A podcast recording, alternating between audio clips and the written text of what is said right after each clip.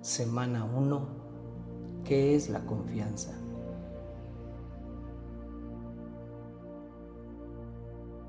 Día 4. Peregrinación de fe de María. Ayer aprendimos que hay una clave para la realidad más íntima de María, una clave para comprender su fe, la bendición de Isabel Bienaventurada la que creyó que lo que le dijo el Señor se cumpliría.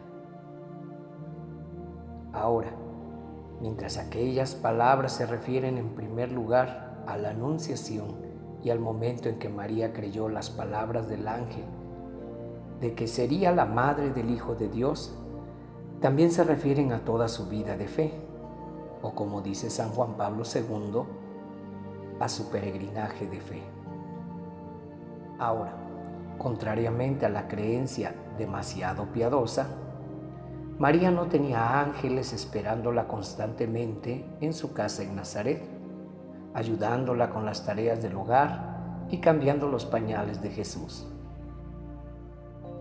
Tampoco escuchó que el niño Jesús andaba por la ciudad cambiando agua en jugo de manzana y multiplicando galletas.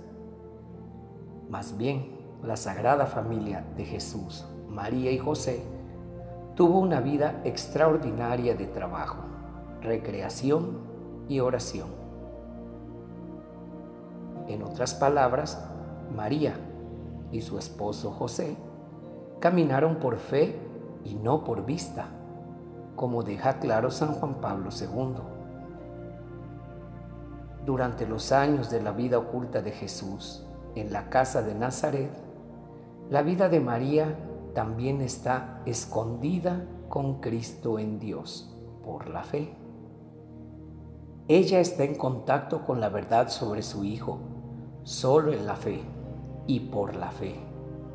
Por tanto, es bendecida porque ha creído y sigue creyendo día tras día durante los años de vida oculta en Nazaret. Entonces, la vida oculta de la Sagrada Familia, todo ese tiempo, desde la infancia y la adolescencia de Jesús, del que casi no escuchamos nada en las Sagradas Escrituras, no solo se nos ocultó a nosotros, sino que, en cierto sentido, también se ocultó a María. Es decir, vivió su contacto con la verdad sobre su Hijo en las tinieblas de la fe. Una fe que estaba ligada a una especie de noche de fe. En otras palabras, su peregrinación de fe llegó con una especial pesadez de corazón, porque había que vivirla bajo una especie de velo, un velo que impedía a María y José captar plenamente ese misterio en medio del cual vivían diariamente ver Lucas 2 del 48 al 50. Y así concluye el Papa.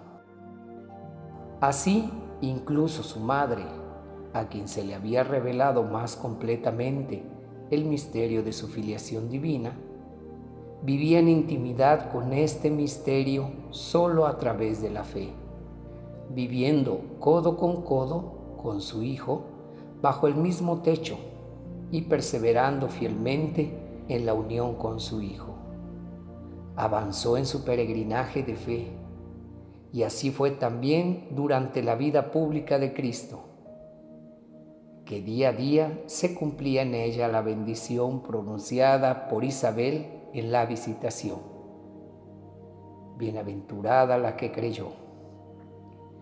Muy bien, pero en qué creía María específicamente mientras vivía bajo el mismo techo con Jesús y durante su vida pública? Por supuesto, sabemos que en la Anunciación ella creyó en la palabra de Dios, esperando contra toda esperanza llegar a ser la madre del Hijo de Dios a través de una concepción virginal. Pero ¿Qué más creía ella que merecía una bendición? Bueno, su pensamiento puede haber sido algo como esto. Aquí hay un gran rey. Sin embargo, está envuelto en pañales y descansando en un pobre pesebre. Sí, yo creo. Aquí está el Hijo de Dios.